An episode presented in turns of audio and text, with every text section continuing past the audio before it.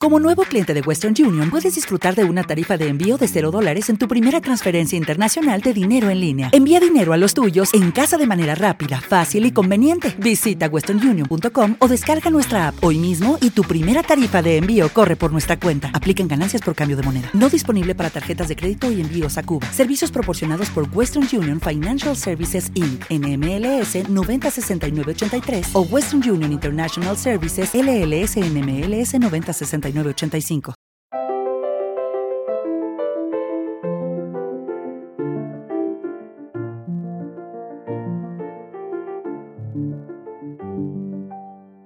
Bienvenidos a Lactando, un podcast de Milcar FM sobre lactancia y crianza con apego producido por la Asociación Lactando de la región de Murcia.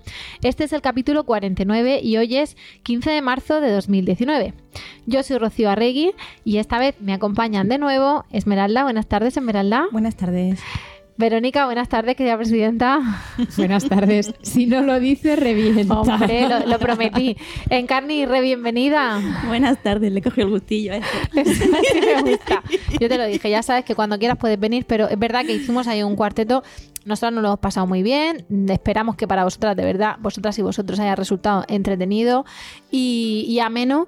Y la verdad que, bueno, pues que hemos dicho, vamos a repetir, ¿vale? Y repetimos las cuatro y el chiquitín, que lo, estaréis oyendo.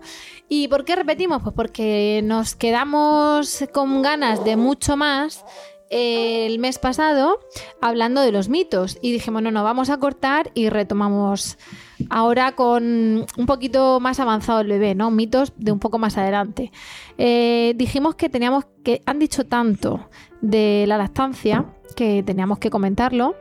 Y, parte de esa culpa, la dichosa culpa, de parte de los de los que han dicho todo eso es el entorno. Entonces hoy tenemos que hablar de todo eso. Eh, vamos por partes, ¿vale? Em, vamos a pensar eh, mitos que se nos han quedado en el tintero. Por ejemplo, sí que hemos hablado de las duchas, de las madres. Sí. Hemos hablado de bañarnos dando el pecho en mares, en piscinas. No. ¿Y se puede? Por supuesto. Bueno, pero es que vamos a ver. Vosotras pensad que hay madres que nos preguntan ese tipo de cosas. ¿Se puede dar la teta dentro de la playa en el agua? Pero, pero no va a ser muy salada. efectivamente. Por osmosis nos cogemos ahí toda la, toda la sal. Se muera.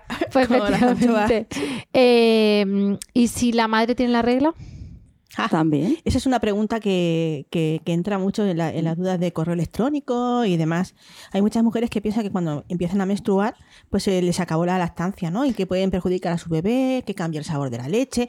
A veces puede ser que no tengan un poquito el cambio a nivel de nerviosismo, por el nivel de hormonas, pero ni sus hijos se van a hormonar por estar ellas con la regla, ni se les va a cortar la, leche, ni va a estar de peor calidad, ni nada por el estilo. Puede ser que baje un poco la producción en algún momento y que cambie un poquito el sabor. pero se va a compensar luego mamando más cuando vuelvas de mm. nuevo a dejar de tener la... Hmm.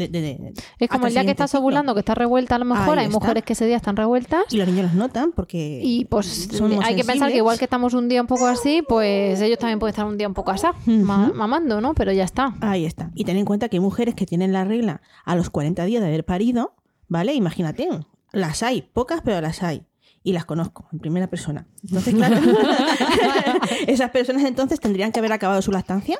Pues no, no es necesario. Hay otras mamás que em, empiezan a menstruar cuando sus hijos comienzan con la alimentación complementaria en torno a los 6, 7, 8 meses, pero es que hay mujeres que llevan año y medio, dos años de lactancia y no han menstruado, ¿vale? Todo eso está dentro de lo que se puede decir un contexto normal. Así que menstruación y lactancia no tienen por qué ser significado de destete. Con lo cual, cuando viene la regla, no hay que destetarlo. Efectivamente. Otro mito. Eh, precisamente con eso no te puedes quedar embarazada. Mientras está dando pecho. si, tienes ganas. Si, te quedas embarazada, no puedes dar pecho. Es, que van juntos, van unidos los dos. Son dos claro, una cosa lleva a la otra. Esto es La lactancia no es anticonceptiva, ¿vale? Menstrues o no.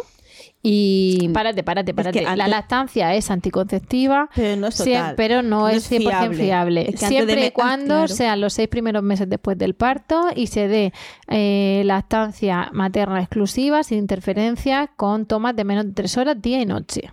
Esos son los requisitos que dicen para que las madres entiendan que puede haber cierto efecto anticonceptivo, pero por la menorrea, por, por falta de regla, no porque eh, si te viene la regla esos óvulos no sean fecundables, porque lo son no, como no. el que más. Claro. antes de tener, ¿Cuánta antes de tener la regla, se llevan ovulas. meses? Eso es. 15 días antes ovulas, entonces tú no eres consciente de que estás ovulando hasta que no tienes la regla. Por eso he dicho yo tan rápido lo de que no es anticonceptiva, porque tú no puedes pensar que porque estás amamantando no te vas a quedar embarazada. Por ende, también es una cosa, si tú estás buscando un hijo, no hace falta que destetes porque Claro. tengas que tener un nivel hormonal adecuado, salvo en situaciones muy, muy, muy, muy concretas. O sea, que puede ser faltado que, muis. que no te quedes... Muy- Puede Como ser de- que no te quedes embarazada porque estás dando pecho, porque no tienes. Hay ciclos al principio que son anovulatorios.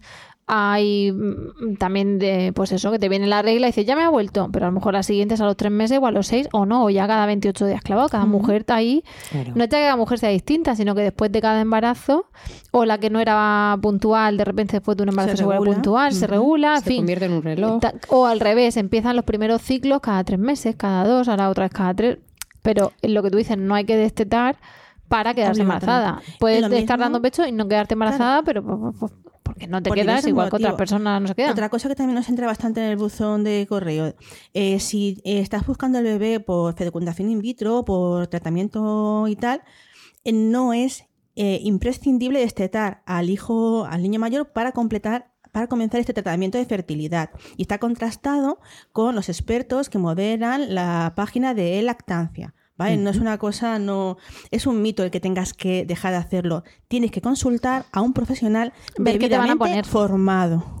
Tienes que ver qué te van a poner, porque Claro. algunas con ciclo natural, otras con ciclo artificial, otras que le no pinchan el logo significa extra. comenzar tratamiento, retirar pecho. No necesariamente. Tienes hecho- que ver de cosa de forma individualizada. Perdón. Individualizada. individualizada cada caso. Hablando de tratamientos hormonales, también hemos llegado a conocer casos de algunas mamis que han venido que no han sido madres de manera natural y han conseguido, por tratamientos y con seguimiento médico, conseguir dar el pecho a sus hijos, generar otro vínculo, ¿vale? O sea, si se puede de una manera, a la contra también. O sea, que puedes estar perfectamente embarazada, a punto de parir y estar amamantando a tu bebé o a tu niño, ¿vale? Vamos a hacer esa diferenciación entre bebé Y niño. Y niño, ¿vale? Porque con dientes y los niños corriendo, como dijimos la otra vez, se puede seguir dando pecho. Y en carnit, ¿tú puedes dar pecho estando con un trancazo y teniendo que tomar un frenador, marca, bueno, un- una medicación para bajar la, la fiebre o para minimizar el dolor y eso? ¿Tú qué? No sé. Puedes tomarlo. pero ¿Seguro? consúltalo. Para eso está la página de lactancia.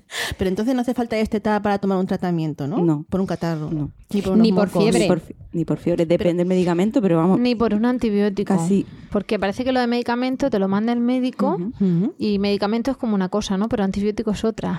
parece que lo entienden como cosas Sí, diferentes. Entonces, pero- la madre, es que yo tuve que dejarme el pecho porque me mandaron antibiótico. Entonces, Y tuve que no. ¿Y con no. fiebre se puede dar pecho dando fiebre? No le transmites la fiebre al bebé. Ah, no. ¿Y con diarrea? Tampoco. Tampoco. ¿Con, Vale. diarrea, ¿Con diarrea quién? La mamá y el... A ver, la mamá. Primero Ni primero la con mamá. diarrea la mamá tiene que destetar o dejar esas tomas o aplazarlas, ni con diarrea el bebé tiene que quitarle la leche porque le ha sentado mal. Pues es que me han Vale, dicho que pero la hay que leche es mala. Claro, es que que cuando, tú cuando tienes diarrea, el médico te dice dieta blanda. Más blanda blan- que la leche. Dieta, dieta blanda, la leche no. Pero la leche materna sí pueden Sí. tomarla. A ver, si la madre tiene diarrea y vómitos, lo que pasa que puede ser que disminuya la producción.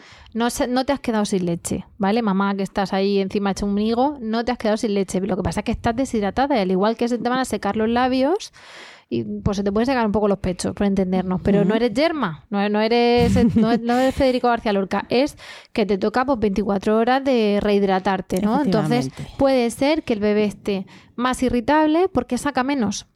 Claro, Claro. mm, Y ahí puede tenemos- ser que se quede con hambre justo ese día, pero ahí es donde tenemos un- una leche materna congelada por sí o un ¿Y- poco y más la de puede dar paciencia, papá? que se la puede dar papá, o si ya Que no la alimentación complementaria, ese día le dan más alimentación complementaria, que no pasa nada. O sea, la alimentación complementaria, que eso ya hemos hablado en otros podcasts y hablaremos, eh, se da una toma al principio, ¿no? Sí. La típica merienda o la comida, pero no le das todo. No, pero si en un momento dado está la madre, la pobre, para que le pongan un gotero para rehidratarla, no pasa nada porque el bebé tome papilla de fruta y papilla de verdura y luego otra papilla de verdura. Le da un poco de reposo a la madre, un- Efectivamente.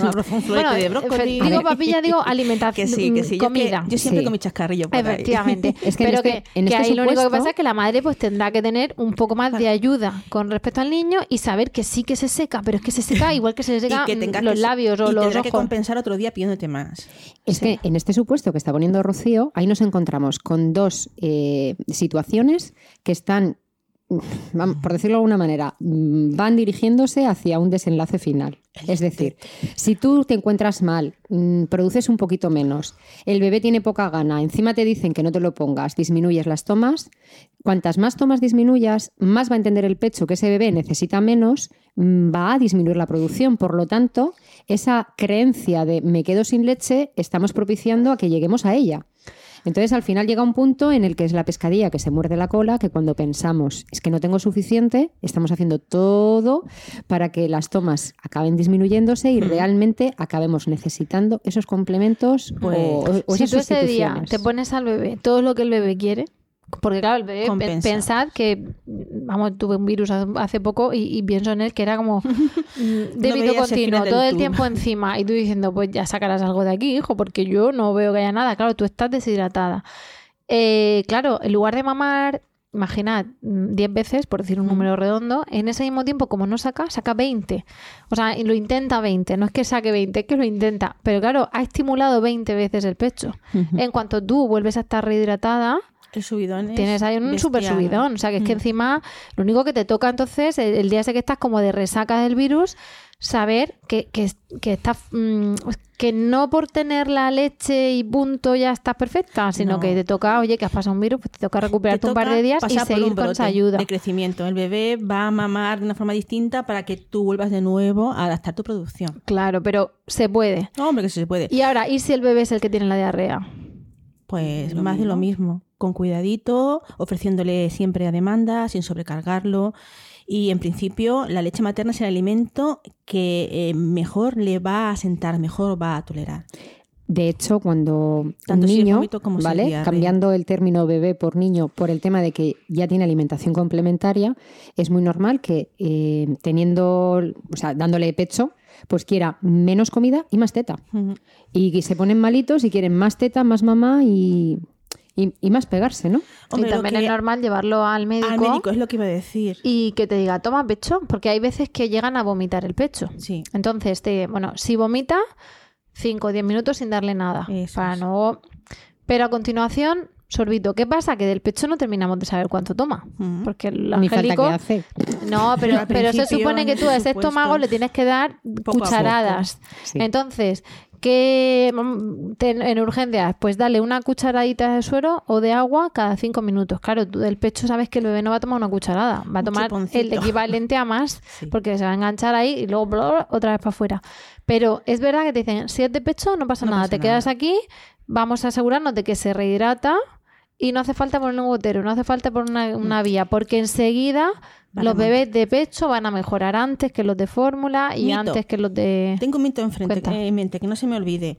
Desconfiar de aquellos, de aquellas personas, sean sanitarios o no, que te digan que el bebé que, mm, que toma leche de fórmula tienes que ponerle la mitad de polvitos para hacer el biberón cuando están con diarreas o con vómitos. No, la proporción tiene que ser la misma. No, bueno, pues hay un mito falso diciendo que cuando un niño está vomitando, tiene diarrea, tienes que ponerle la leche más diluida, o sea, más agua, Menos concentrada. menos concentrada. Pues yo Pero habla- sabemos que la concentración del vive es la que Ahí tiene que ser. Entonces, si la pones más cargada, ojo. te pasas de proteínas. Desconfía, Y se la ponen menos desconfía cargada. de la persona que te da esa información. Pues a mí, hablando tú, me ha venido otra desconfianza, otro mito, ¿vale?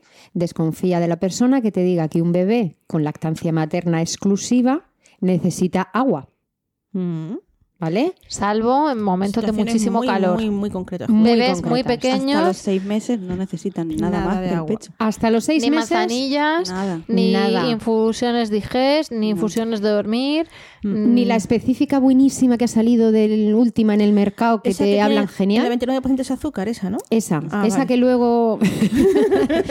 a ver, realmente. Esa se la doy yo, ¿eh? A la mía. Toma, todos hemos pecado en algún Es momento. que, quiero decir que, Eso, que estamos aquí riéndonos, De pero ojo, baches. no nos Sí, reímos de vosotras. No, No, no, no, Y de no, no, vosotros. no, Nos ¿eh? reímos Nos con reímos vosotras, de de cómo nosotras nos mismas. mm, invade a veces la Sí, duda, señoras. los mitos, las, eh, los malos consejos, que, que son malos porque, La porque no son correctos, subliminal. pero lo hacen con toda la buena intención.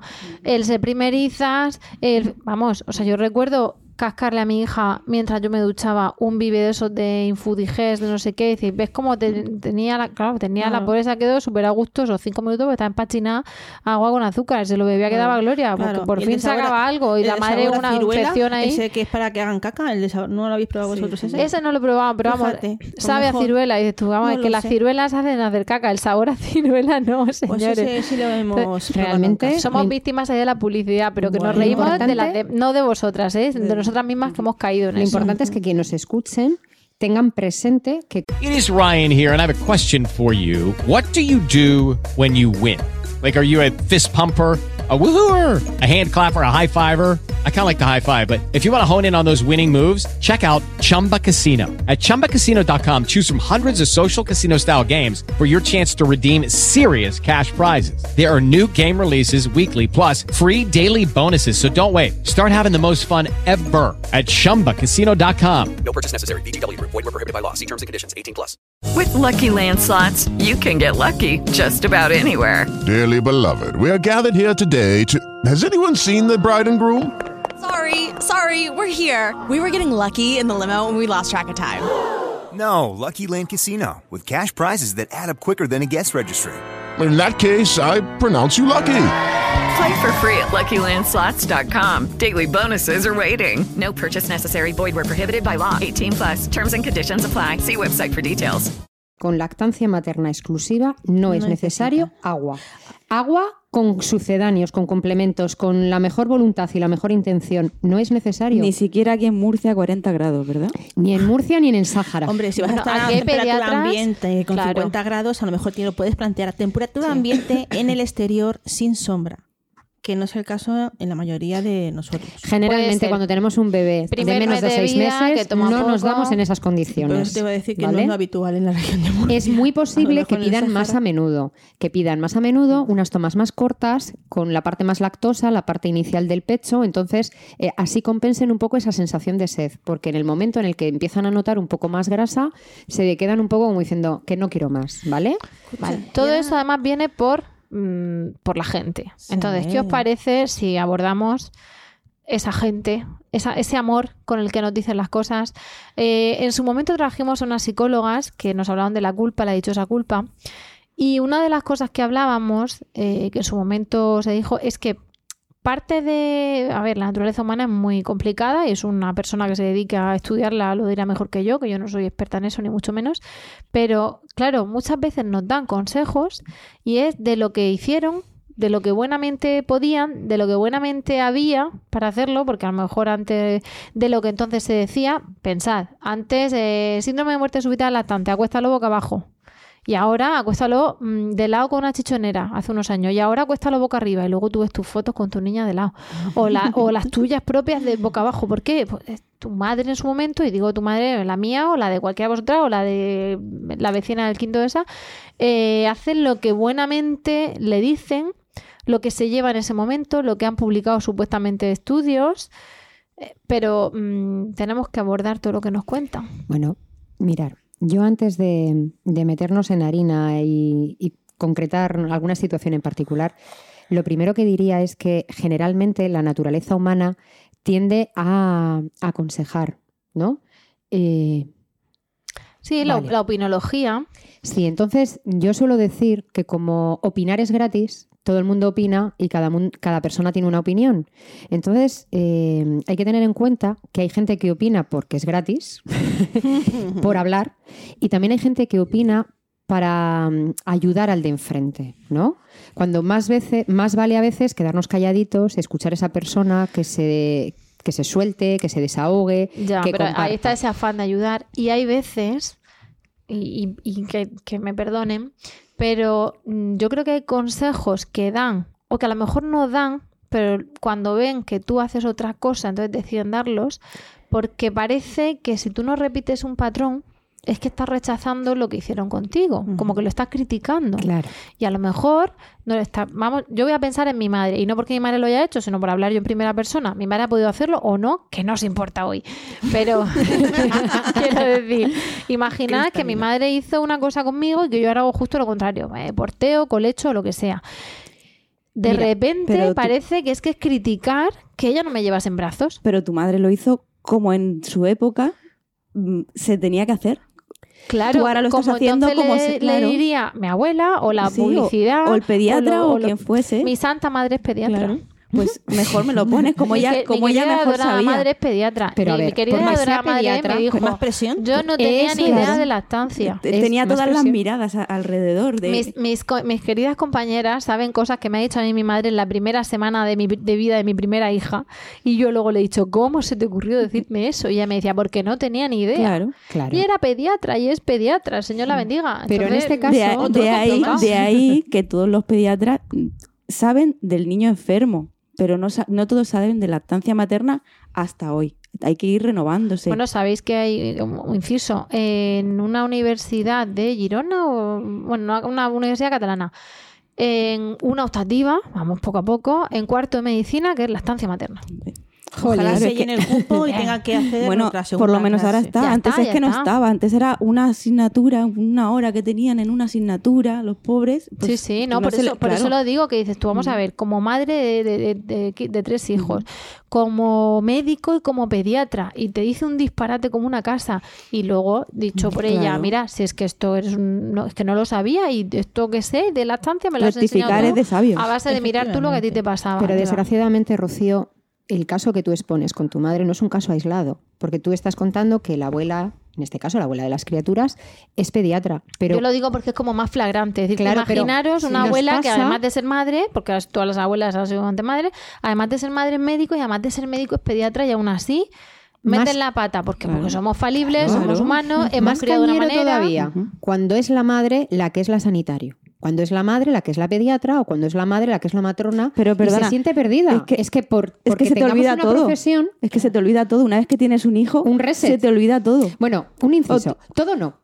Porque hay gente que viene a las reuniones y dice, es que no tengo memoria. Digo, no, tienes una memoria selectiva, porque te cuentan la hora a la que nació el crío, lo que pesó en Sí, el sí. parto, lo que, lo que pesó al, al- al en la habitación, lo que pesó al általo. Te acuerdas de las horas a las que se ha despertado la noche anterior, pero no te acuerdas de poner una lavadora o no te acuerdas de lo que te dijeron antes de ayer. Pero tú en este cuando vas al paritorio, cuerpo- cuando vas al paritorio te has leído todos los libros leíbles. Has ido a todas las reuniones de lactando. o no. Pero sí, Bueno, vamos a yo, que ah, sí. voy, a hablar, voy a hablar por mí. Ha- Has hecho todo lo que crees que, que puedes hacer y más. Y llega la hora de tener a tu bebé en brazos y dices, ¿Y ahora qué? "Eh, ¿qué he leído? ¿Dó- ¿Dónde está toda la información que tengo? Sí. Menos mal que está ahí tu, tu flamante pareja que sabe todo lo que pasa por tu mente y dice, cariño, tú querías hacer esto. Hombre, que es que, que en esto Sí, también pasa es lo una que tú querías hacer, pero de repente estás llorando. Ah, amigo, que, Claro. que ella es un ser independiente de ti. Entonces tú te puedes olvidar o no de poner la ropa, pero tú sabes que hay ropa sucia y tú puedes elegir lavarla o no. Pero, pero la ropa la ves. Pero cuando el nene llora, Bueno, ostras, y cuando te llora porque tiene sueño, llora Llora. porque tiene hambre, se ha metido los puños a la boca. Pues aquí un inciso. Acabáramos, se ha metido los puños. Mira, se ha metido puños porque atina va- o, o está buscando, ¿no? Porque te, se ha quedado con hambre, o está llorando porque tiene hambre. Y dices, mira, es que a lo mejor es que le pica el body. Ah, O a lo mejor es que lleva aquí una hora de mano en mano como la falsa moneda y llora por eso, porque Acabas no de nombrar otros madre. dos mitos típicos. El de cómo se chupa la mano es que tiene hambre. Es un acto reflejo que lo han estado haciendo muchos, mucho tiempo dentro del cuerpo de la madre. Hay algunas ecografías que se muestra cómo el bebé se chupa el dedo o cómo tiene un gesto determinado en el dedo que luego lo utilizan para poner una frase muy chula y tararí. Pero mm, nos encontramos con situaciones, porque yo aquí voy a hacer una lanza, ¿vale? Qué bonito, vas a ser mamá. Pero no siempre es un amor a primera vista.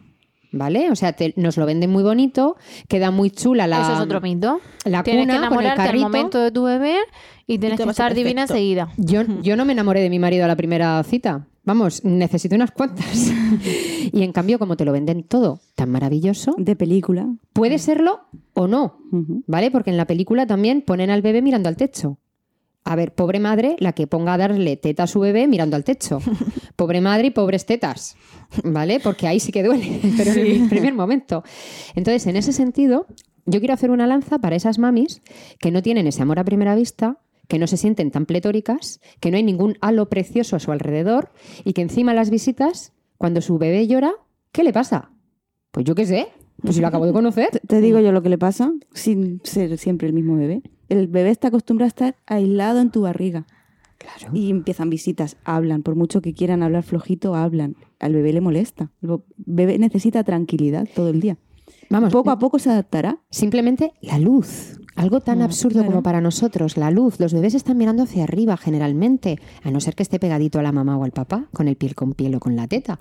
Ese foco les está Y molestando. un brazo, otro brazo, otro brazo. Quiero a mi mamá, y Ahora a mi que estoy a papá. gusto me lo quitan. Entonces, ahora oyendo, yo que estoy aquí escuchando y tal, podemos decir que los mitos nos los transmiten desde distintos mm, puntos, ¿no? Nos entran desde distintas eh, canales. Están los mitos que nos dan eh, nuestros amigos, por así decirlo, las visitas y tal. Están los mitos que nos transmiten, pues, no sé, la de Mercadona, eh, los vecinos. Hemos dicho que no íbamos a hacer publicidad. Perdón, la tendera de la tienda, la de la caja.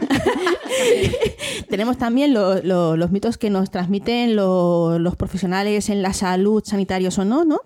Y también tenemos los mitos de la, de, de la familia, ¿no? De los más allegados en cualquier línea. Yo añadiría otro mito más. Eh, otro, otro canal más de, que nos aportan los mitos y donde viene cierta incomprensión, ¿vale? Y es una fase que muchas mujeres pasamos y es en la vuelta al trabajo, porque se puede volver al trabajo y mantener la lactancia materna. Vuelvas a las 16 semanas, eh, las autónomas que vuelven al mes y medio, dos meses, lo tienen mucho más crudo, pero hay autónomas que son unas grandes luchadoras y que han conseguido una lactancia materna prolongada, aún teniendo todas las desventajas de aquellas que, que no pueden, no tienen tantas eh, tanto tiempo para estar con sus bebés, ¿vale? En exclusiva. Eh, ¿Qué pasa con esas mujeres que llegan al trabajo y que vienen con el sacaleche, con la neverita, con los frigorines? Mm, ¿Qué, qué información? Presente, ¿verdad? Digo, mucho ha tardado en, en salir. Se puede seguir dando pecho siempre y cuando eh, el entorno donde estamos trabajando también nos arrope un poquito, ¿vale? Pero no nos comprenden tampoco en ese entorno. Ahí también hay muchísimos mitos que, Yo que antes de ellos... Si viene a la reunión, que no pase que me estoy sacando leche. Exacto, esa frase. Eso. Estás- Siguiente, estás siguiente escena de la película. To, to, to, to, hola. Y tú, chu, chu, chu,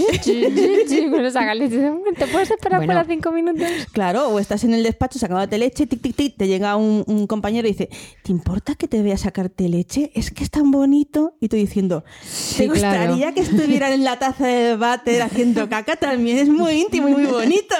Pero, pero no por, por la intimidad, porque también dices, a mí personalmente, que, que me vean el pecho a estas alturas del partido o sacar leche de mis pechos, pues bueno, No, o que vean el bote de leche. en- es que en- es como mm, Te rompen. oxitocina, adiós, ven, estrés, Sí, sí, ven adrenalina, que te estoy esperando. Entonces, de repente dices, ya no sale así a chorro como salía.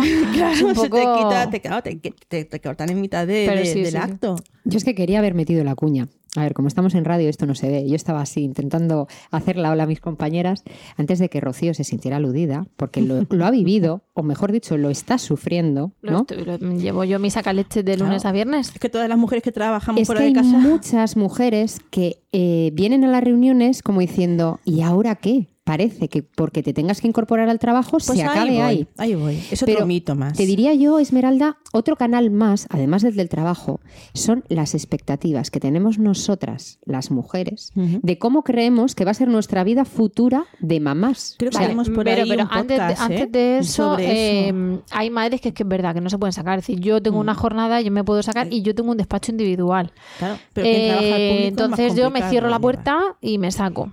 Pero hay gente que no puede hacer eso y tienes un baño asqueroso. Ajá. O, o no o tienes que estar tres tomas fuera de tu casa. Entonces yo me puedo tener una o dos y O 12 ahora que me va a aumentar una cosa a la jornada, que voy a estar con gente delante, voy a ver si me puedo sacar. Y es algo que me preocupa por el tema de alimentación complementaria y tal.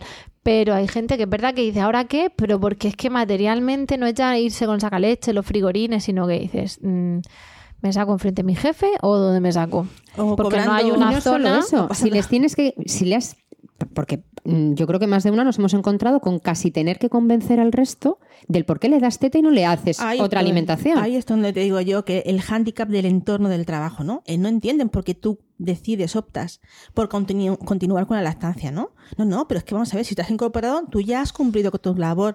Vamos a ver, ya has alcanzado tu meta. Digo, pero ¿tú quién eres? Para decir cuál es mi meta.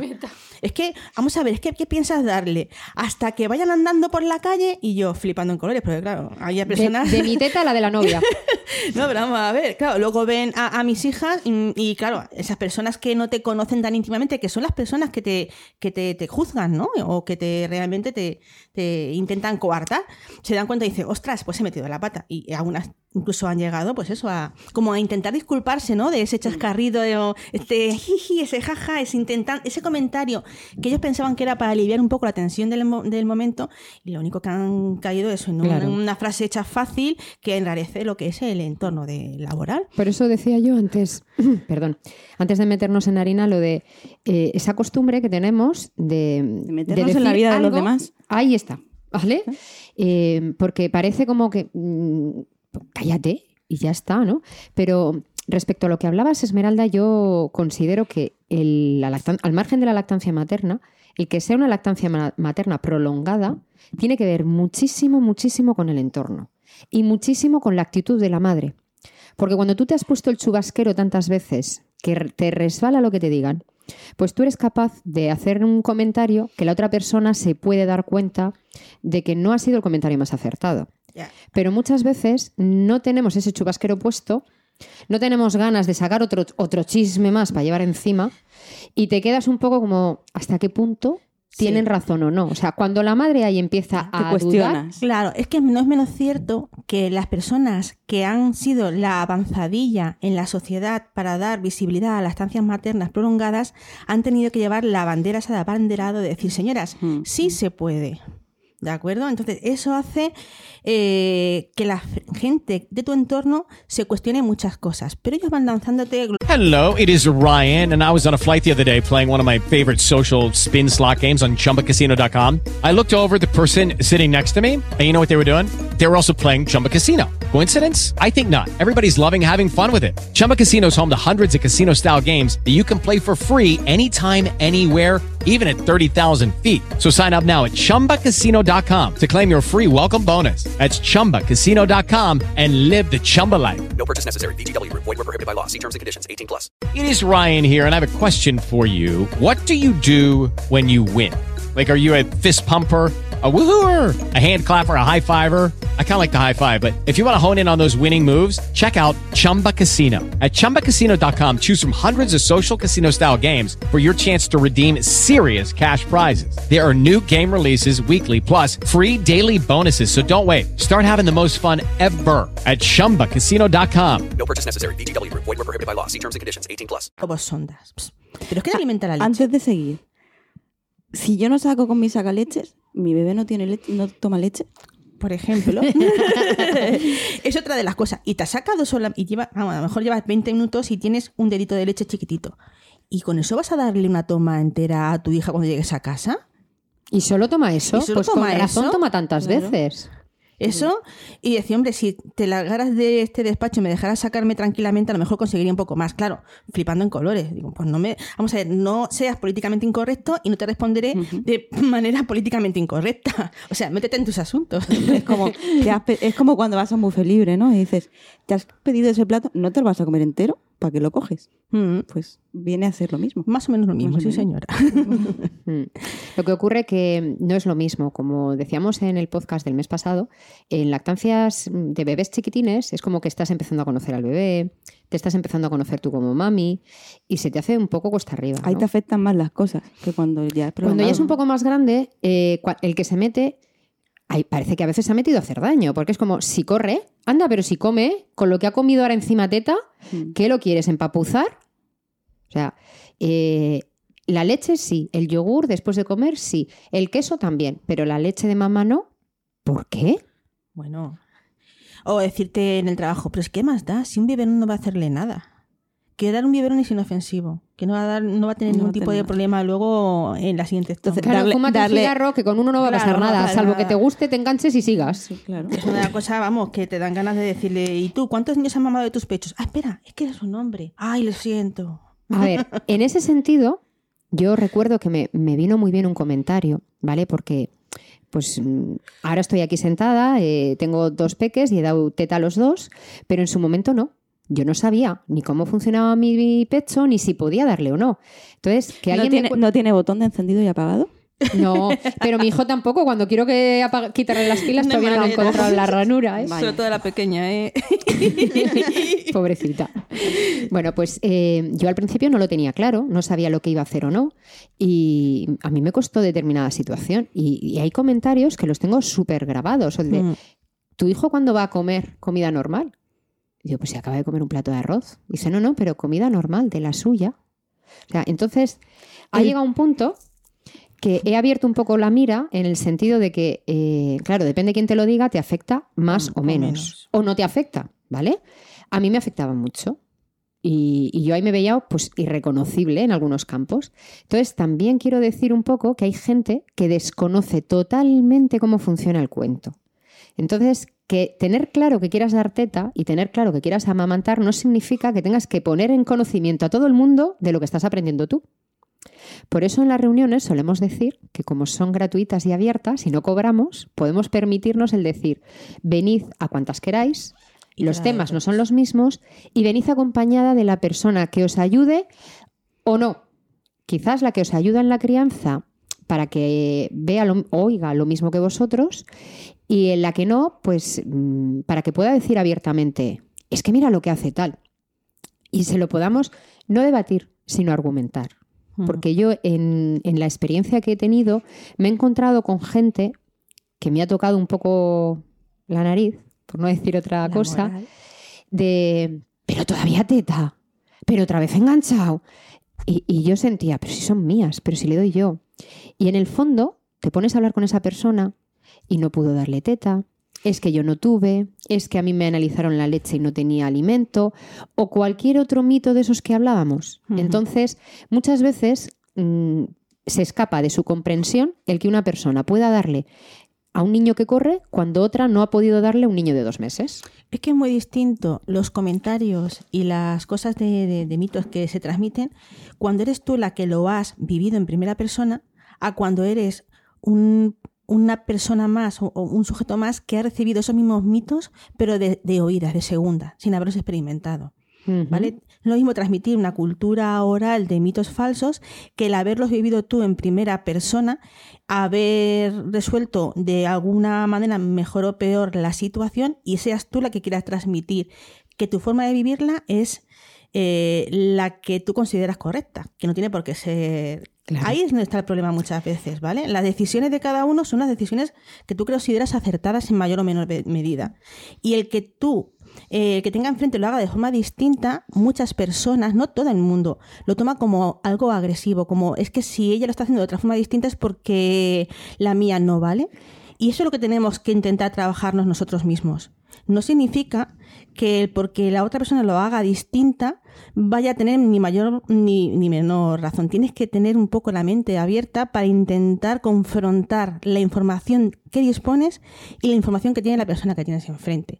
Y a lo mejor en el punto medio encuentras una verdad un poco menos dolorosa. Yo ahí me he encontrado con situaciones en las que generalmente suele ser la abuela, me da igual que sea la abuela mm, fisiológica de la madre que sea la política, me da igual que hablemos de madre o de suegras, son abuelas las dos. Se encuentra en una situación conflictiva porque eh, la madre tiene la expectativa de, hija, yo hice esto contigo. Y te lo transmite como tal. Y como decía antes en Carney, es lo que esa mujer supo hacer en ese momento, lo que era normal en esa época y lo que ella sabía. Entonces, es una situación muy dura, porque cuando mm, ves a un ser querido que lo está pasando mal y le quieres apoyar, quieres hacer algo, normalmente no nos solemos cerrar la boca, porque la tendencia es a intentar ayudar, intentar aconsejar, aunque ese consejo venga mm, un poco envenenado. Entonces, en ese sentido, mm, también está el dolor de la persona que lo transmite, ¿no? Es como, yo hice esto y tú no has salido tan mal.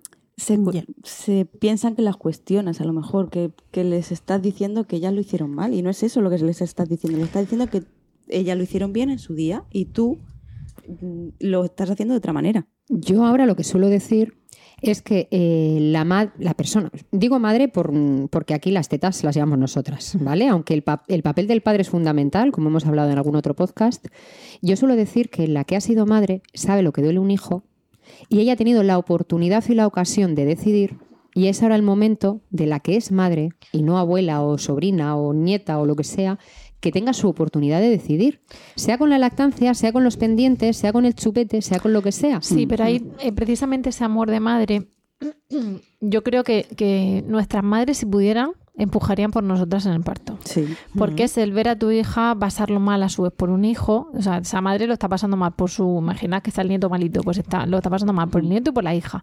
O que está eso, la hija pariendo, pues es que, yo estoy convencida de que empujarían por nosotras.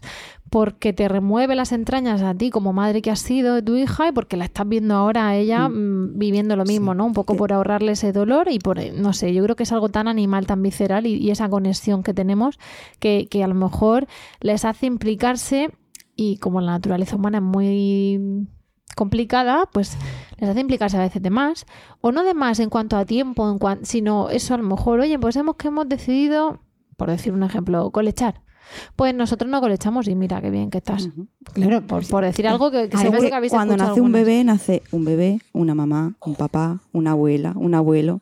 No solo nace el bebé, se, se reestructura toda la, toda la familia, desde, de abajo hasta, hasta arriba. Una tía, n- nace todo. No está en la vuelta como un calcetín. Luego también tenemos que tener en cuenta que hay personas de nuestro entorno, y se me están poniendo todos los pelos de punta, que, señoras, les robaron sus lactancias, ¿de acuerdo? Y están O sus hace- partos. y- o sus partos. Y están haciendo un duelo al mismo tiempo Claro. que viven en primera persona de nuevo, viéndote a ti parir. Claro, es que a lo mejor pecho. en ese momento no hacen ese duelo. O lo hacen, No lo pero hacen. bueno, es como que No están les recién paridas, dejan. pero como es lo normal, A mí no me pasó leche. no Lo- Y lo Entonces, cuentan como diciendo... Se les remueve, se les Se remueve remueven muchas algo, algo del y pasado además también. todas, eh, yo no pude darte pecho, tal, todas, lo mejor era darte fórmula. ¿Qué madre no no, quiere lo mejor para sus hijos? Pues le han dado fórmula.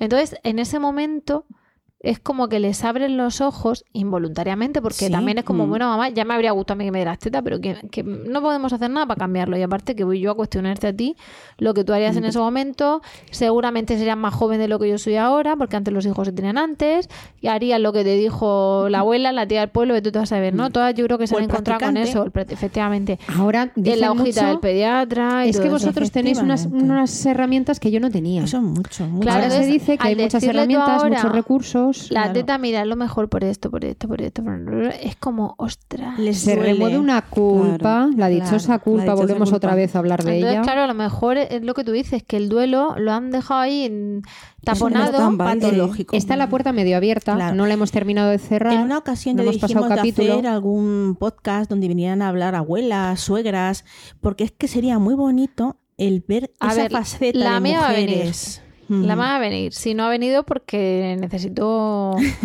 bueno, si no ha venido Bueno, este curso que no haga- porque que este no haga un curso ha sido monólogo, un poco ¿no? atípico. Un poco, sí. No, y porque los primeros meses estaba recién nacido Miguel, luego teníamos los siguientes programas ya previstos. Y bueno, igual que el año pasado vinieron los papás el Día del Padre, pues oye, tenemos ahí el Día de los Claro. Abuelos en junio, ¿no? Entonces podemos sí. hacer algo así. Pero es que escúchame, es que mm, a donde yo voy, porque yo esto, sinceramente, a mí me ha removido también a raíz de una petición de una mamá que ha oído nuestros podcasts, en nuestros podcasts, perdón, y eh, sugería el tema de, de cómo abordar, ¿no? De cómo, cómo tratar el tema, cómo sacar algo positivo de la relación eh, eh, no era mm, suegra, ¿no? Y ya- Recogemos el guante. Exacto. Entonces es una cosa que yo dije, tranquila que se tratará. Eh, no es hacer leña del árbol caído. Porque habrá suegras que se han portado ¿Quién ha mejor. dicho que es caído? Claro, no, son suegras que han sacado adelante a los hijos con lo que nos Pero hemos es que casado hay luego. suegras maravillosas. Yo es que, al margen de suegras, yo diría abuelas. Porque, a ver, Sí, pero Hay no un- dejan de ser. Sí. A ver, el tema suegra es un tema Es que una tiene es- hay una halo, un halo negro oscuro de vela negra. para mí hay una No diferencia. me digas que no hay A chistes de suegras. Pero porque a tu madre en abuelas. un momento dado te enfadas y, Claro. y Ahí te voy. perdona Mira, y la perdonas. Voy y un la poco en ese sentido. cosa. Yo considero que eh, cuando hablo de abuelas en general, hablo del papel que significa una generación. Porque las abuelas nos han transmitido, directa o indirectamente, con, con verbos o con acciones, un Vale. poco lo que nosotras esperamos de la maternidad Pero- y lo que nos han vendido. Pero cuando No a ti te dicen la palabra suegra, Se te pone ¿Tú todo qué- tú en qué negativo. piensas? ¿Es negativo o o positivo? sea, ¿tú, tú tienes- tú piensas en Bambi o piensas en la madrastra de Blancanieves con la manzana? A ver, Entonces, yo, os- yo os puedo decir eh, una cosa. Hay suegras Porque que se llevan genial con las buena nueras y que suegra, dicen efectivamente. es otra es como otra madre para mí y, a- y a lo mejor hay madres hay personas que no se llevan bien con sus madres, pero en general vamos a pensar en relaciones normales, o sea, en, la no normales, perdón, en mayoría. La mayoría es que la gente se lleve bien con sus madres Entre comillas. y que con la suegra se lleve bien Entre comillas. mm, Vale, las comillas. La puntualización que yo quiero hacer Chicas, es que yo tengo madre, abuela y bisabuela. y yo, O sea, su- o sea, abuela, su- suegra y bisabuela. tu madre y tu abuela. Sí, y mi, y mi abue- y la Y suegra. afortunada, Sí, yo, sí. vamos, Ole. me- a mí Pero encanta. claro, son ¿Y tu tres, relación? tres Claro. distintas. Y cada Sí, uno te contará lo claro, que les cada uno- hacían a lo que- ellos claro, y, habrá y del salido el peralgón. hecho, completamente del distinto Del todo. mismo hecho que te estén contando, y tu cómo- madre te da una versión Claro. y su tía, tu tía te da otra, Sí, sí. porque cada una lo ha bebido según la vivencia suya y con su... ¿Y cómo te lo transmite? Venga, que no le dejamos hablar a la pobre. ¿Cómo, ¿Qué es lo que tú has notado en eso, en esas generaciones? Son completamente distintas. Por mucho que. Y, y ellas llegan a ver que, que ellas criaron a sus hijos y te lo dicen. Yo lo he hecho lo mejor que he podido. Ujú. Es me que yo creo que, a- Me apoyan. que ninguna va a en hacer todo algo momento que las sepa tres, que le va a sentar mal. Pero llega un momento que algunas veces pues me dicen. Les "Hija, falta recursos. Claro, hija, ¿y por qué sigues? Porque se piensa, se piensa en lo que ha dicho Rocío antes, que, que yo estoy sufriendo. Entonces, pues quieren protegerte de alguna manera. Mm, claro. Entonces, Vamos a ver, una de las últimas... vamos a pensar en que nosotras. Eh, yo estoy convencida que nosotras, perdonad, lo siento que eso no digo reviento. Yo también Yo tengo estoy que convencida que reventaré. nosotras tenemos muchas facilidades que nuestras abuelas no tenían, pero también tenemos muchos inconvenientes que nuestras abuelas no tenían. Es decir, trabajar fuera de casa Mm. o mm, que las redes, eh, la sociedad de la información, internet, el exceso de información, todo eso, ¿no? La culpa y todo encima. Es decir, no tenemos el salirnos a la puerta para hablar con las vecinas y que tal. Vale. Entonces, la ausencia de tribu, la- el montón de información y el trabajo fuera del hogar, para mí son tres grandes zancadillas. Vale. Eh, y que ahora la mamá no está al lado de casa como estaban antes. Claro, vamos a Ese pensar, que, claro, no viven los hijos encima de los padres Claro, como se hace en una claro. casa, tal, pero vamos a pensar que de verdad fuese todo igual. ¿Vale? Y que, oye, pues te puedes tomar dos años de excedencia y la, el exceso de información te sirve para hacer una tribu maravillosa y tú estás en todo lo tuyo. Pero, ¿Tú pero- piensas? Estamos Sueña, en sueña, sueña. Cerrar- cerrar los ojos. Tú piensas que en lugar de tener un hijo, tienes siete. Mi abuela tuvo seis. Por eso te digo. Mi abuela, Entonces, 11. cuenta, cuéntale a la de siete lo del colecho, lo del porteo, lo de... O sea, no puede ser. pero, lo eh, decía. inconscientemente Dice, dormíamos lo ha- en la misma Claro. casa, Ellos en lo han en la misma cama, es No, que no pero- había otra opción. Pero eso es, pero me refiero a tú cuéntale con que tú lo llevas en, en la mochila, en brazos, en tal, y te dice, ¿y llevo los siete en brazos? No, el séptimo, el que le está haciendo la comida al No, pequeño. pero el, primer, el primero que nació lleva al pequeño. El segundo. Claro, claro, bueno, sí. Hacen, eh, Pero piensa en, en que yo tengo un montón de inconvenientes With Lucky Land slots, you can get lucky just about anywhere. Dearly beloved, we are gathered here today to. Has anyone seen the bride and groom? Sorry, sorry, we're here. We were getting lucky in the limo and we lost track of time. No, Lucky Land Casino, with cash prizes that add up quicker than a guest registry. In that case, I pronounce you lucky. Play for free at LuckyLandSlots.com. Daily bonuses are waiting. No purchase necessary. Void were prohibited by law. 18 plus. Terms and conditions apply. See website for details. Que no tenía mi, mi santa abuela de, de- de trabajo, de tal y de Se ha modificado la situación. Pero yo no tengo que romper el hielo de un cubo donde tengo el agua de la acequia por la mañana, porque Ellas tenían mi otras santa cosas, abuela claro. rompía el hielo de la acequia que había dejado de la noche antes en un cubo para que posase todo, todo lo que llevaba que no era agua y entonces lavaba los pañales a mano. Bueno, Eh, Mi abuela tenía que lavar los pañales de su hermana.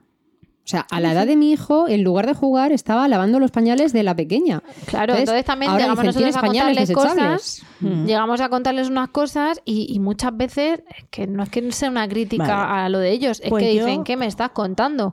Os No, lanzo- son, críticas Te- Échate, échate constructivas. seis hijos más encima, a ver cuánto. Claro, pero hacías. digamos que cambiamos lo del barreño por Sí. el trabajo. O sea, por el trabajo fuera de casa. Es, es La diferencia es que el trabajo fuera de casa a veces te hace separarte de tu peque, porque Claro, mi abuela sí cuenta que iba con el barreño en la cabeza y su hijo pequeño en el brazo. Claro. Mm, y ahora hablas del fular. ¿Y, y dónde quieres poner al crío? Ya. ¿En, en- en- en dónde? Y antes no era un fular, era una sábana o era un trapo mal puesto para, para apañarte. Vale. que era, era lo mismo que ahora. ¿Y no pensáis que el problema es que carecemos de herramientas muchas veces para confrontar con esas personas que nos dan los mitos? Por supuesto. Claro, Porque lo ideal si le sería decimos, poder desarrollar mm, esas te quiero, te. Por adoro, supuesto. mm, todo lo que hiciste lo hiciste bien porque estuviese Pues bien o ahí mal, es lo hiciste yo con la creo, mejor ahí intención. es donde van muchas personas. A veces el duelo es tan grande que te dicen, ¿por qué me dices eso? Hmm. O te lo pueden decir, ¿vale? Porque lo hemos visto en madres que vienen a las reuniones con las madres a su vez. Hmm. La abuela dice, pues yo en mi tiempo tal, tal, tal, porque nos ha pasado que hemos visto abuelas en las reuniones. Entonces, si se te ocurre decirle, tranquila, no es una crítica, a lo mejor el efecto es peor, es el rebote, porque dices eso, pero... No, pero también ha habido ¿Qué te pasa? abuelas ¿Qué te que han ido no paras? y, ¿Qué y han salido contentas porque han dicho, me, me, Me han servido mucho. sí. Sí. Sí. A ver, realmente. Nos vemos en mayo, ¿eh? A ver, eh, bueno, yo es que hablábamos antes de, la- de las madres y las suegras y Esme me dice, ¿qué te pasa? Que estás nerviosa. Estoy nerviosa porque... hueso. Sí, pero a ver, es por este sentido. ¿Tú serás suegra alguna vez? ¿Algún Claro, día? tengo un niño, Claro. mm, voy a y ser una suegra. niña. Da igual. Verónica de suegra. No, no, suegra. pero De, no de niña y de niño. A ver, estamos hablando de suegra, sobre Suegra todo. mujer. Nosotras estamos hablando de que eh, suegra, la madre de él. De él, Entonces sí, yo, sí. al ser madre de niño, me toca suegra de él. Claro. ¿Vale? Entonces, en este sentido, yo quiero hablar y defender un poco esta postura. Defenderme para el futuro. No, no. Sentar No, mira, a ver, Uy, yo lo veo de esta manera. A mí, personalmente, me ha llegado a doler más lo que he oído de mi madre que lo que he oído de mi suegra.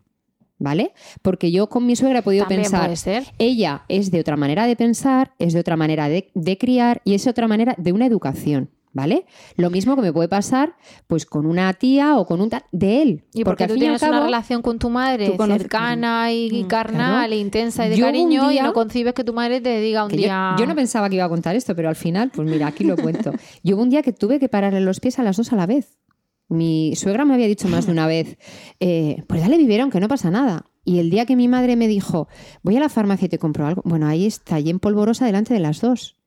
Me sentí muy mal. Pero ahí no Vale, fue tu madre, ahí es- lo de tu madre Fue fue la la guinda del pastel. Sí, el pastel pero fueron las dos delante. Si a me mí- dejáis, ahora os cuento una cosa también muy interesante. Vale, pero lo que quiero hablar, no solo de, por contar mi caso, ya que he empezado, lo quiero terminar, Sí.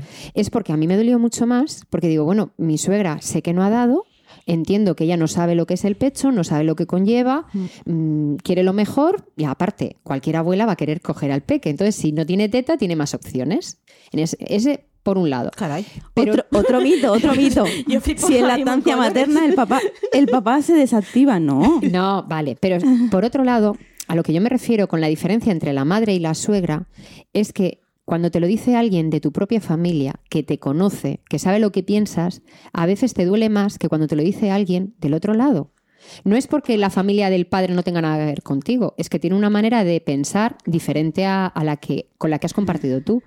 Entonces, yo en su momento, cuando yo decía, bueno, si yo quiero por esto, estos y estos motivos, ¿cómo alguien que me quiere tanto va en contra de lo que yo quiero? Ese fue, como ha dicho Rocío, la guinda al pastel, porque yo ahí me sentí incomprendida. Lo único que querían las dos, tanto la una como la otra, es quitarme peso, quitarme responsabilidad, ayudarme, decirme que no pasaba nada. Pero ¿cuántos días tenía tu hijo? Muy poquitos. No lo mismo una mujer que no ha parido que una mujer en, puer- en pleno puerperio, que una mujer con un niño de tres meses, que una mujer con un niño de tres años. Y además, ¿cu- ¿cuánto, vale, ¿cuántos días tu Nos hijo? faltan Vale, ¿y a ti qué te hace falta? para poder- ¿Te hace falta que te, Bueno, que ¿te te, mi trajesen tres tuppers, te Mi limpiases la casa fue- y te dijesen vete a la cama con el crío y tú te relajas y la leche fluye? Más allá de mastitis o de cosas, o sea, ¿qué, qué te hacía papel? Que me, una hiciese cosas de comer y limpiarse y tirarse la basura y planchase, Es que a veces o que te dijesen eso, porque a lo mejor Claro. ellas tampoco caen en no que en su saben lo que tú momento- necesitas. Claro. Y ahí y problema tampoco lo pedimos porque como vamos a pedir algo si tenemos eso- que estar divinas y poder con todo y ser eso. supermujeres. Eso lo aprendí yo en viviéndolo, en el Vale. sentido de decir, si yo no pido lo que necesito, ¿cómo va a saber la otra persona, sea la abuela, sea la suegra o sea el papá, ¿Qué O sea, quieren ayudar, pero como realmente la madre en ese momento No no, es capaz de verbalizar lo que necesita, Pero porque, porque a hay veces la dices, madre mira, quiero quedarme sola y quiero llorar lo hasta que necesita. La Pues madre esos eso- días está mm, hormonada. Y la madre, insisto, en que le han metido la idea de que tienes que salir en divina, enamorada de tu bebé, eh, Y airosa de todas Plana- plana eh, como una tabla. Efectivamente, y con el ojo pintado y, sonriendo, sí. recibiendo visitas y de repente te encuentras con un baby blues, maternity blues totalmente fisiológico y dices, pero si estoy chorreando por aquí, por allá y Me no sabes fatal. tú misma lo que quieres. Tengo que hacer un inciso, que se nos va la hora, pero Sí. vamos a saludar a Clara, nuestra compañera y amiga Clara, porque cuando nació Miguel, que me dijo, he hecho para ti lo mismo que he hecho en mi casa. Y entonces me avisó de que iba a venir para que yo lo tuviese en cuenta. Nosotros además teníamos, teníamos chica para estar con nosotros dos, para ayudar y tal. Pero eh, en lugar de hacer lentejas para cuatro. Y empanada para cuatro, Hizo hizo, lentejas lenteja para para ocho y ocho. empanada para ocho, entonces me trajo Claro. un, un tupper grande de lentejas, con, dice, yo le he hecho hasta huevo, y entonces me trajo el huevo aparte, Ay, una empanada y eh, un bizcocho, creo que era la del postre, un- o sea, dijo, es que está. yo a las recién Sí. paridas les traigo comida. Yo, Claro, es que yo eso una, es una amiga mía nos hizo Hola, lo mismo. Clara, te y no llamo. Adiós. Eso es algo que se ha hecho siempre en los Claro. pueblos cuando fallecía alguien. Se les llevaba pucheros y se les llevaba comida para que esa familia no tuviera que salir, no Pasase tuviera que el duelo, claro. y pasara el duelo como tenía que vivirlo. Al margen de que hemos evolucionado en otras cosas, el No, tema de ropa negra y todo eso, Hay que seguir. de- nos hemos perdido Una rutina. lo bueno y nos hemos seguido quedando con las Con cosas malo. que más que malo es que que encastran, Cómodo, que te con, lo, dan ahí- com- con lo cómodo. Mm. el hecho de que la visita venga y te lleve bu- la basura es una ayuda brutal. Claro, pues entonces. Pues no, la visita viene a tomar el café. Bueno. Pero debería de ser lo contrario. Yo también tengo una amiga que fue a casa, nos hizo la visita del médico, como se dice, pero llegó, nos dio el, el- el plato de, mm, De tortilla de patatas. Ajá. Ahí tienes, a ver qué bonito. Y se fue. Me Y quedé, esos- me quedé muerta, pero dije. Te acuerdas mucho ole, más para sí, bien sí. Claro. que la persona que se queda como tres horas que no encuentra el momento de irse. Claro, no, Vamos no. a ver, que encima el bebé está dormido, tú de estás hecho, diciendo. me dio "Qué a pena que se me-". fuese porque dije, si se llega a quedar, cena con nosotros y me friega los cacharros. Pues, claro. En ese Pues sentido, eso es lo positivo de este podcast, ¿no? El decirles, mujeres, no tengáis miedo a manifestar vuestras necesidades.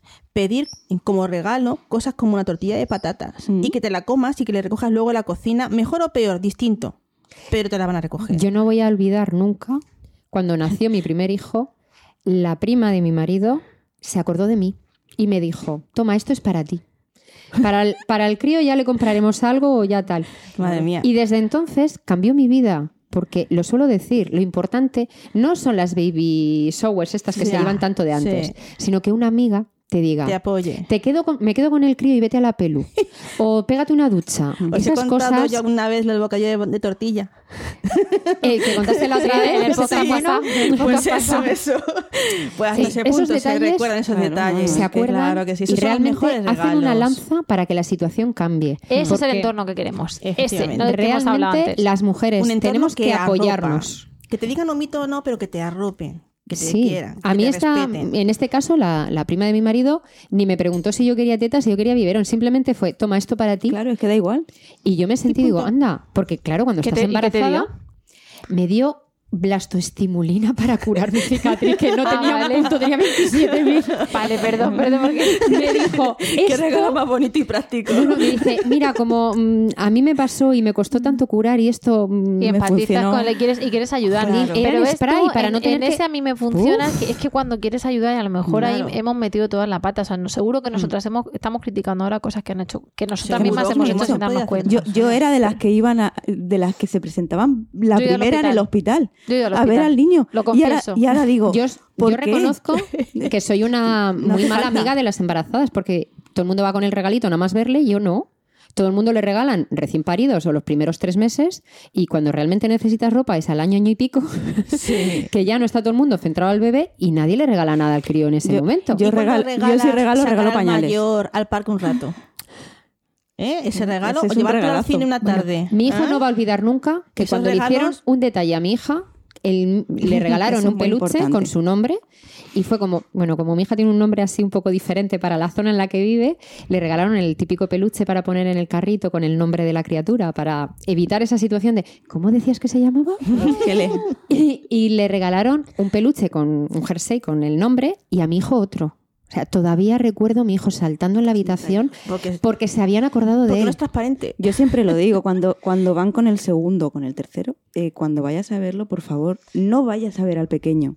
Hazle caso al mayor. El pequeño no se entera de que estás ahí, el mayor sí. Y le, y le llevas un libro de pegatinas. Lo que sea, sí. Y le haces más feliz que el guerra. Sí. Un detalle. Escucha, lo que te digo, sacarlo Eh, al parque a dar una vuelta. Da igual lo que sea, o sea, que tienes una tienda cerca, pues algo, lo que sea, o sea, realmente cualquier detalle que le lleves, el crío ese te lo va a agradecer y la madre Sí, claro. va a sentirse relajada porque dice, alguien que mi E hijo lo ve. Y has, y has hecho un gesto de cariño con su hijo, que también el, el- que, parece que- bien que a tus hijos es que te tratan bien a ti. Uno de los mejores regalos es decirle, dame la lista de la compra, que me llevo a los críos a dar una vuelta y de paso te traigo la compra. Y a ese hermano mayor, darle la opción de poder llevar las toallitas del culete de su hermano a su mamá para que cuide de su hermano. Mm. Tú ahí le estás empoderando también y estás haciéndole un- un- un- Mm. un- una cosa realmente positiva, ¿vale? Eso, eso es un buen regalo. Ese es el entorno que sí es el queremos. entorno que sí queremos, efectivamente. Pues eh, yo creo que tenemos que cortar porque nos dan cuerda. Oh. Podéis volver a mi casa otro día, pero es verdad que tenemos que parar.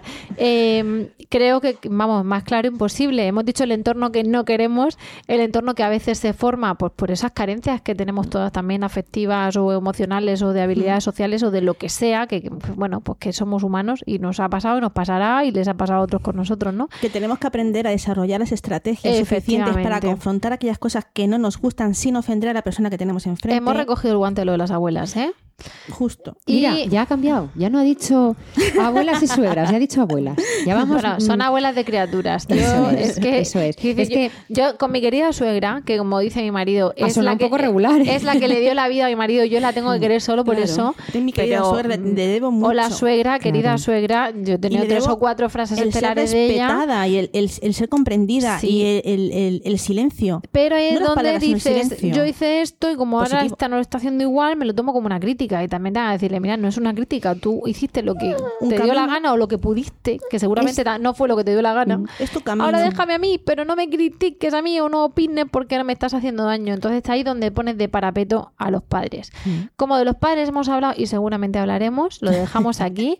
Sabemos que, que nada, faltan cuatro días para el Día del Padre. Figura Sabéis importantísima, ¿eh? justo que el padre digo. es la segunda persona más importante para el bebé después de la mamá, que es la que tiene que el que tiene que estar parando ese entorno hostil, fomentando el otro entorno, el que hemos hablado bueno y ayudando al, al binomio mamá-bebé. Eh, desde aquí os felicitamos a todos, mm, papás y futuros papás. mm, Enhorabuena por lo que os viene. Ánimo con lo que os viene. Enhorabuena por, por vuestros hijos. Muchísimas felicidades en vuestro día tan importante. Y vamos a dejarlo porque se nos va el tiempo, ¿vale? Eh, muchas gracias a las tres otra vez por estar aquí. Con esto hemos llegado al final del podcast de hoy y gracias a todas vosotras, a todos vosotros por el tiempo que habéis dedicado a escucharnos. Esperamos de corazón que os haya resultado entretenido y de utilidad y ya sabéis que esperamos vuestros comentarios, desahogaos bien a gusto en lactando lactando.org. Prometemos, prometemos guardar el anonimato. Igual tenemos que hacer otro con el aluvión de comentarios. Pues si, lo si los tenéis, los Ojalá. diremos, ¿eh? Siempre hemos dicho los comentarios que tenemos, los seguiremos haciendo. Pues eso, comentarios anónimos de desahogo en lactando.org o en emilcar.fm barra lactando, donde también podréis conocer el resto de programas de la red. Y eso es todo, nos despedimos ahora sí, hasta el próximo programa y os deseamos, como siempre, mucho amor y, Y mucha mucha teta. teta.